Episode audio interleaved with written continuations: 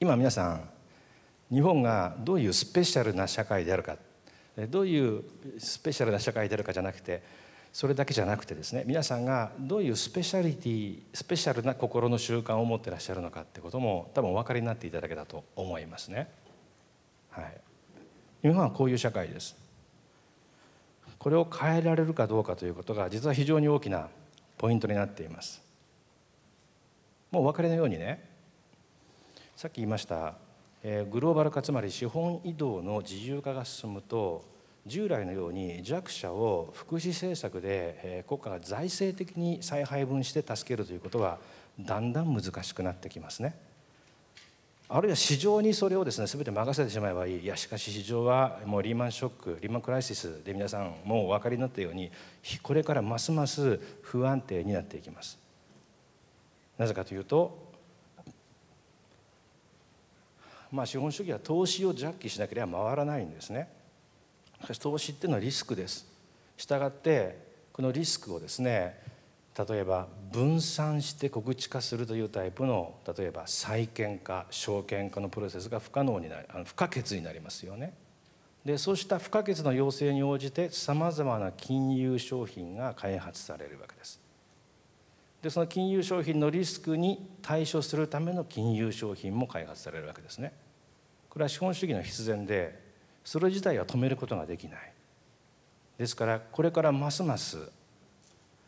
資本主義は市場は不安定になっていく可能性が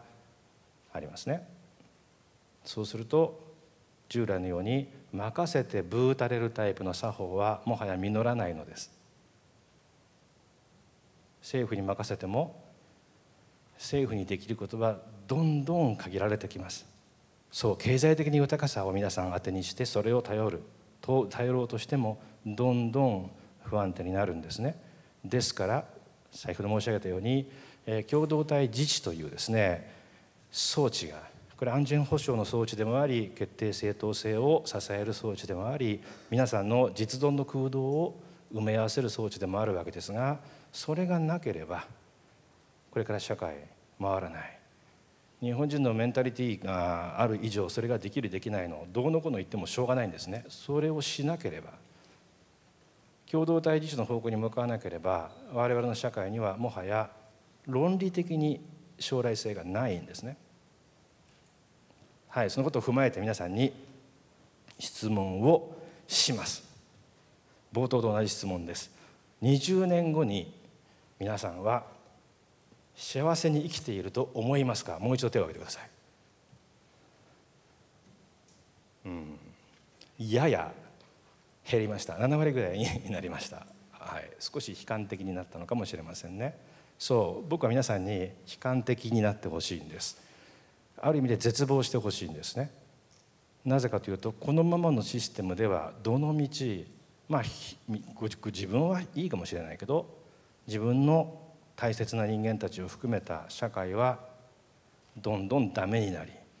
多くの人々は不幸になることが必要だからですね。それが分かった時に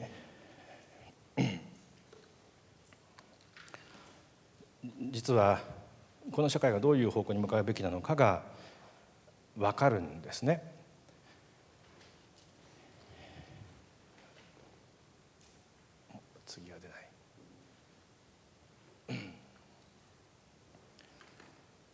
ここに、えー、6つ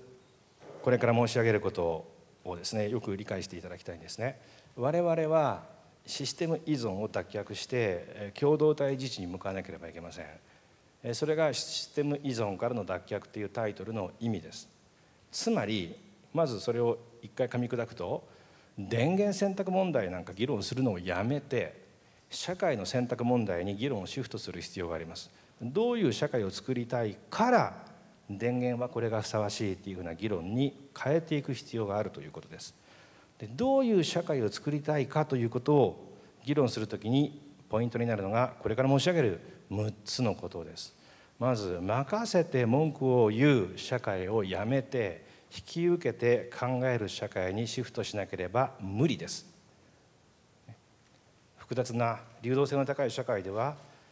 行政官僚制のヘッドクォーターがですね全てをモニターして評価して政策的に決定する無理です。引き受けて考える作法不可欠ですね。でさらに例えばもし文献化をしたとしてもですよそこで新たに地方公務員エリートに任せてブータれる作法なんか反復されちゃたまらないしその方々が今まで通り空気に縛られる作法なんかにインしてもらっては困るんですね。いいですか？共同体は重要なんですけどその共同体は悪い共同体ではあってはいけない。つまりいいですか？空気に縛られるコミュニケーションをやめて知識を参照するあるいは知識を尊重するコミュニケーションをする。そういう社会にならなければいけません。でさらに3番目。これもすでに言いましたよね、えー、行政に従って褒美をもらう社会特措法特別会計特殊法人図式をやめて儲けようと思えばいいことをするしかないような仕組みを設計する必要があります。で4番目にこれ先ほどの実存の充実問題としても話したことですけれども巨大システムに依存するのをやめて自分たちで自分たちを操縦する。つまり自分たちが何をやっているのか絶えず意識できるような社会にする必要があります。そして5つ目。なぜ日本はこんなに幸福度が低いんだって話をしました。はいそれとの関連ですね。便利快適を追求するよりも幸せと尊厳を追求するべきです。幸せと尊厳の基本は入れ替え不可能性ですよね。そう便利で快適な社会便利で快適な場所どこにでもあるでしょ、えー、そういう発想の人が多いところでは人々はより便利でより収入の多い場所にただ移動しているだけです。そうではなく自分たちがいる場所を何とかしていい場所にしよう豊かにしよう共同体を復興しようという場合はその人は便利や快適を求めているわけではなくて入れ替え不可能な絆を求めているわけですね。そういう思考オリエンテーションをもっともっと分厚くしていかなければいけません。そして最後に6つ目ですけれどもそのためにはライフスタイルからライフスタイルからソーシャルスタイルに皆さんの人生目標を変える必要があります趣味の自由そう趣味の自由は日本では豊かに存在しますがじゃあなんでこんなに不幸なのって問題ですよね。そう趣味の自由もいいけれども、えー、むしろ絆のある社会を持続可能にするために必要であればあえて自己拘束をする。つまり共同体的自己決定ということそのものですよね。自己自身の自己決定というよりも共同体的自己決定です。自分たちの社会が露発的な社会を作る。べきなのかスローライフ的な社会を作るべきなのかそういうことを決定するんです。スローライフ的な社会を決定する。それにしようと決めるということは皆さんが自己拘束をすることを意味します、ね、少し高くてもある場所から買うという具合に、えー、実はえ歴史や諸外国と比較をすると日本に何が欠けてるか分かります。今の社会が持つか持たないかも分かります。どういう方向に変えていけばいいのかも分かります。そういう方向に変えていくことができれば皆さんの多くは今よりも確実に幸せになります。はい僕からのレクチャーは以上ですじゃあ質問どうぞ。はい。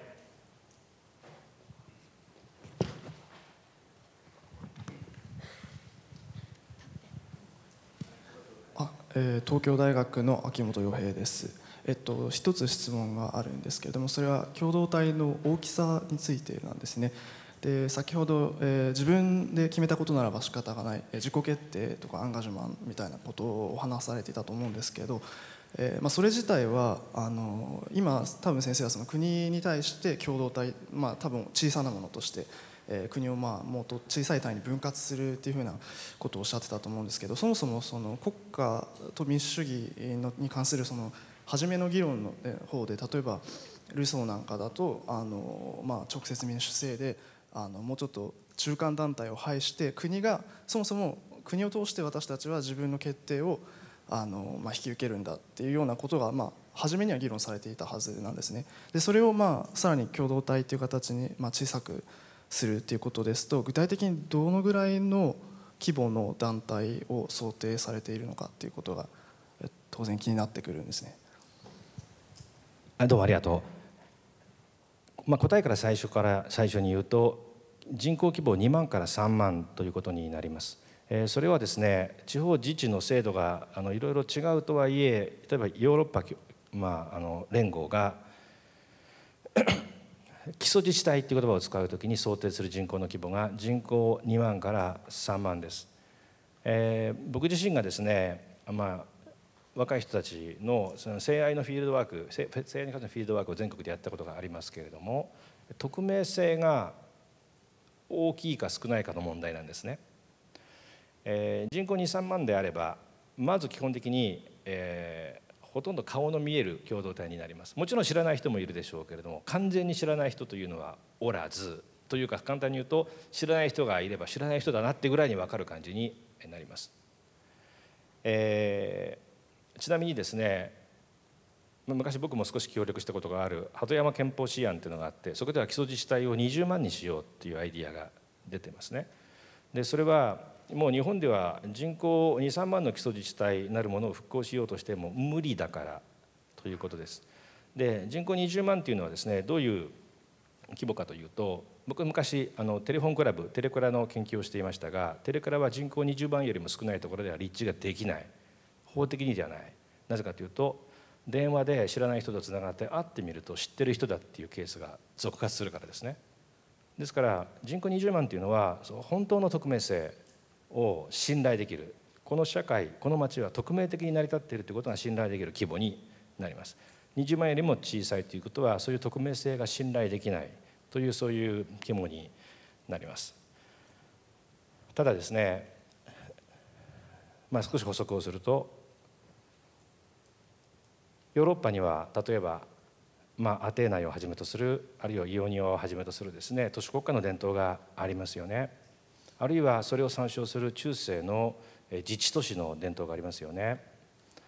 えー、アメリカには宗教的自治アソシエーションの伝統がありますよね。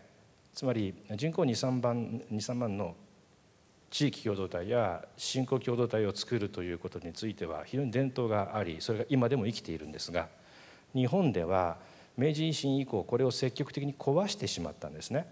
え典型的には明治5年の学生改革、まあ、学校の制度改革なんですけれども要は小学校の学部を使って従来の村の共同体をオーバーライドあるいはオーバーライトつまり上書きしてしまうっていうですねそういう仕組みです。それによって、まあ、それ以降日本の今おっしゃった中間集団は全て国家のツール道具つまり統治機関になり下がってしまったんですね。でそれに対してヨーロッパのあるいはアメリカの伝統においてはそうした地域共同体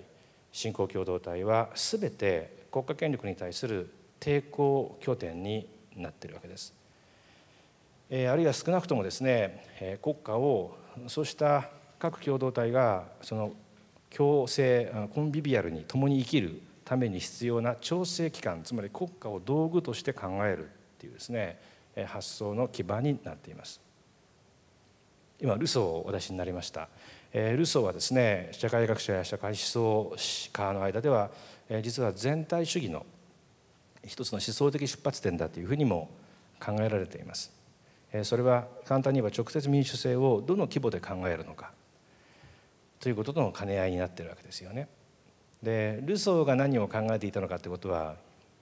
まあ、面白い話なのでですね今日はそこには入れないんですけれども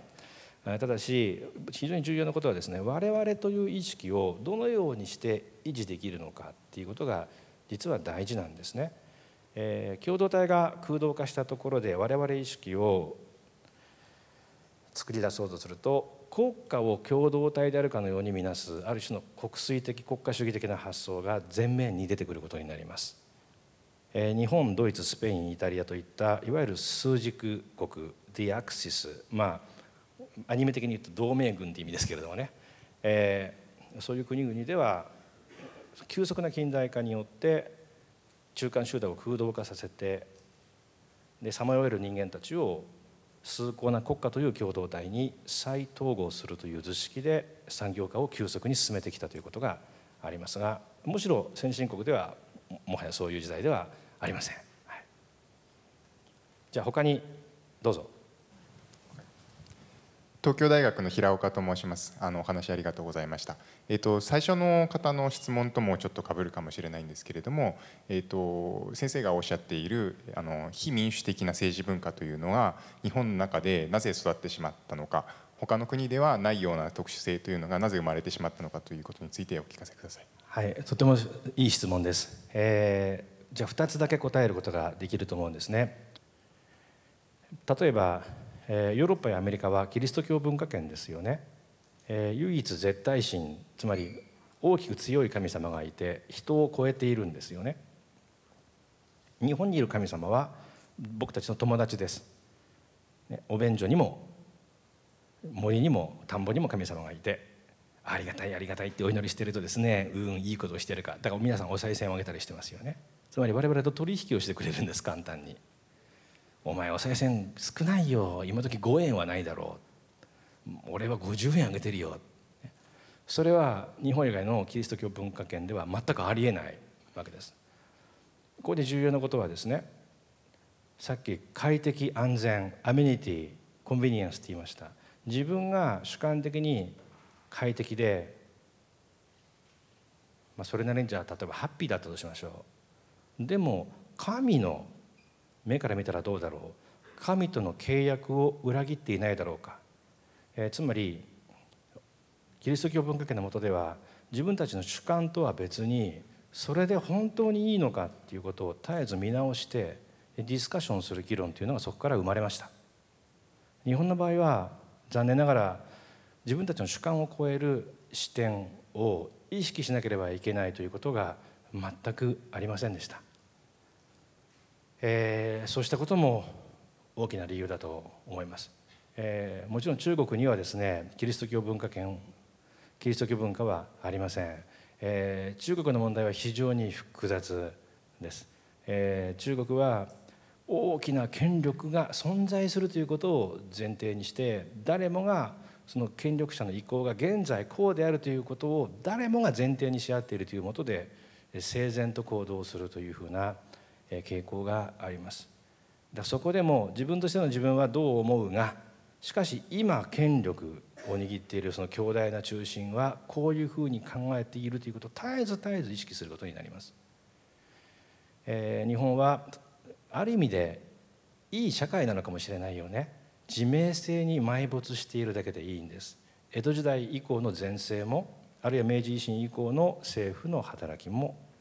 まさにそうした我々の自明性への埋没を可能にしてくれました。さらに宗教的な文化も我々が自明性に埋没することを可能にしてくれました。もうこの2つの理由があると思います、はい、ありがとうございます。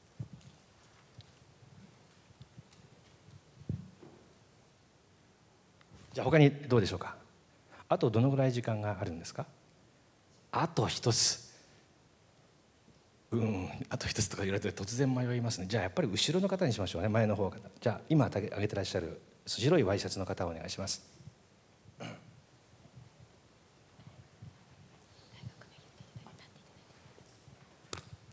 え学習院大学涌井です、えっと、先生は、え幸福と尊厳のもとで、え共同体実施は絆が重要だとおっしゃいましたが、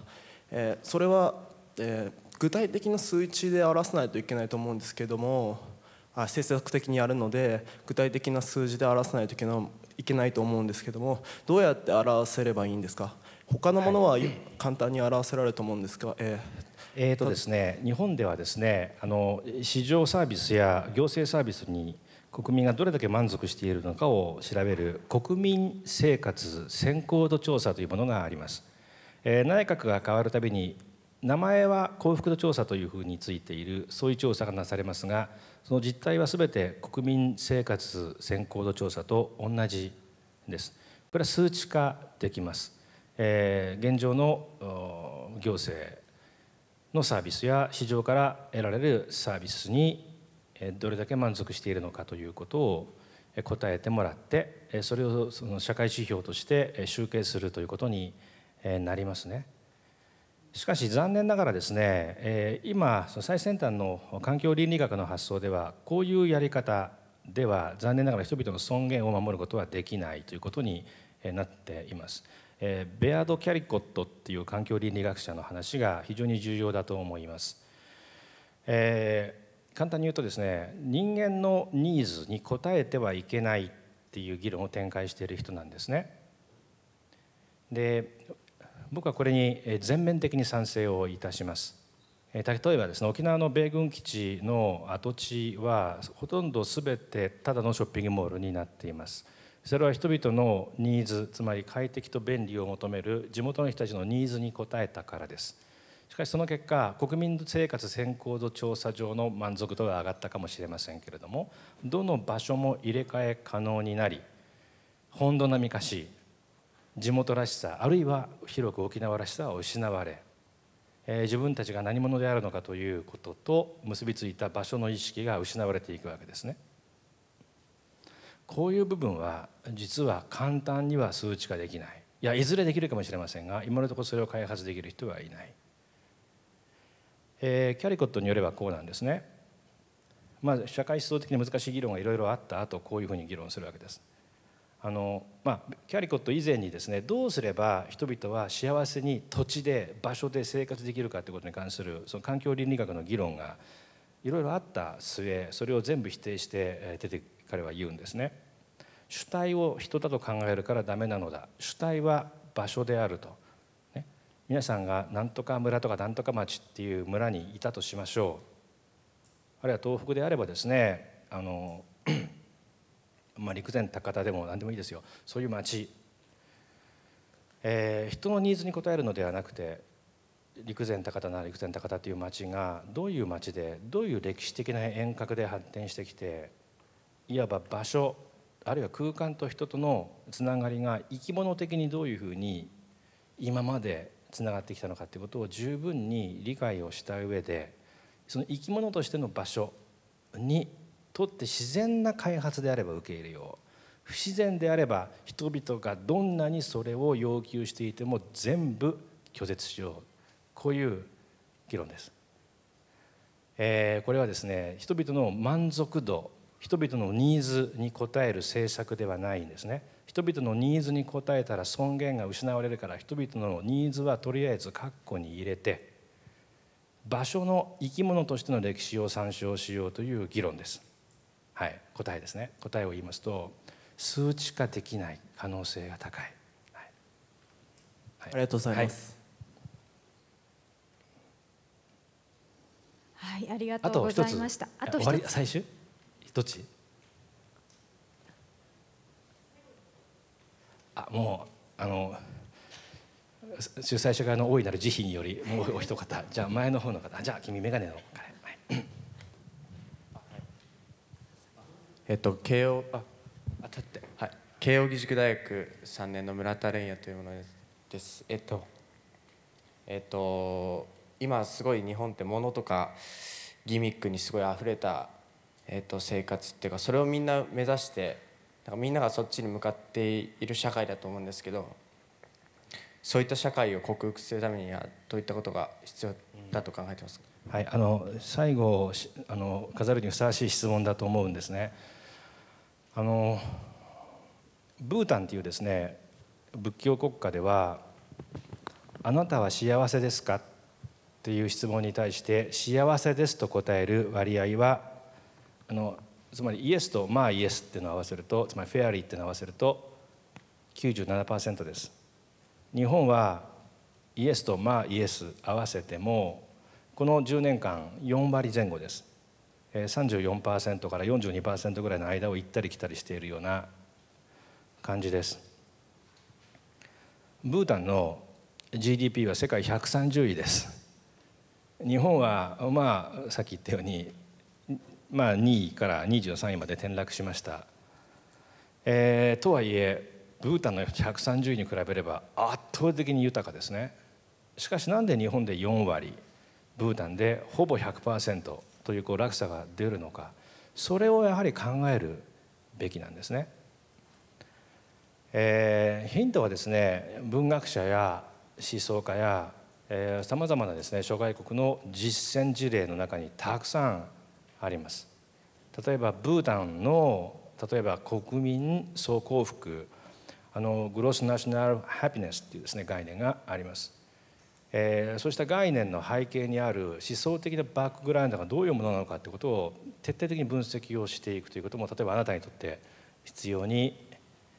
なるはずです。ブータンの政治エリートは全て英語がペラペラの留学組の人たちですけれども非常に特徴的なのは彼らは必ず地元に戻ってきて地元にリターンを返すもちろん地元ではリスペクトされますけれどもそのリスペクトされる理由はブータンのブータンらしさをますます高めてくれるという理由によるものですよね。これはなかなか難しいことです。多くのですねその地元っぽいローカルなそのバーナキュラーな場所は実際近代文明が入ってくると入ってくるとどう思うかそうそれまで調和をしていた全く何の不満もなかったのに突然劣等感を抱くようになるわけですこんな遅れた生活をしていていいのか嫌だよっていうことでどんどんどんどん欧化つまりウエストナイズされていくわけですね。でその結果アイデンティティがだんだんだんだん混乱していくわけですがこの、まあ、トレードオフにつまり豊かになるけどアイデンティティがだんだん奇妙なものに変形していくというトレードオフに気が付く社会気が付かない社会あるいは気が付くのが早い社会遅い社会があるのです。ブータンは非常に早い時代に気が付きました。それは国王の力によります。政治エリートの力によります。えー、必ずしも民主性があったからではないということが一つキーポイントにはなります。ただいずれにしてもですね 我々が横化するプロセスで劣等感を埋め込まれやすくその結果ある種コントラディクトリーなというかこの 相並び立たないようなですね、えー、豊かさかアイデンティティかみたいな議論に陥りやすいんだということは考えておいていいことですよね。じゃあ両方を両立させる可能性はないのか。そう。あると思われます。それも作したのが例えば日本では柳田国夫という、えー、農政学者あるいは農業経済学者であったりしたわけですね。でそうした模索をですね皆さんもぜひやっていただきたい豊かさはおそらく今後も必要ですしかし豊かさは手段ですよね幸せになるための手段であり幸せになるためのアイデンティティや場所と自分人々と自分の間の入れ替え不可能な絆これが大事ですよね。えー、これは皆さん若い人たちだからあえて言うと性愛における関係と同じです。そう可愛いから自分のことを好いてくれているということであれば可愛い女は他にはたくさんいるわけです他にも。つまり入れ替え可能な存在です。自分を好いてくれている理由が入れ替え可能な理由なのか入れ替え不可能な絆であるのかどちらなのかということはいつも大切です。その同じ発想がいい社会かそうでないかを見極める重要なポイントになります金持ちであれば結婚する。可愛いから結婚する。従順だからコントロールしやすいからあるいは頭がいいから結婚する。全部入れ替え可能ですよね。もちろんそれが不必要だとは言いませんけれどもそれだけでは我々の尊厳は保てないということです。以上ですね。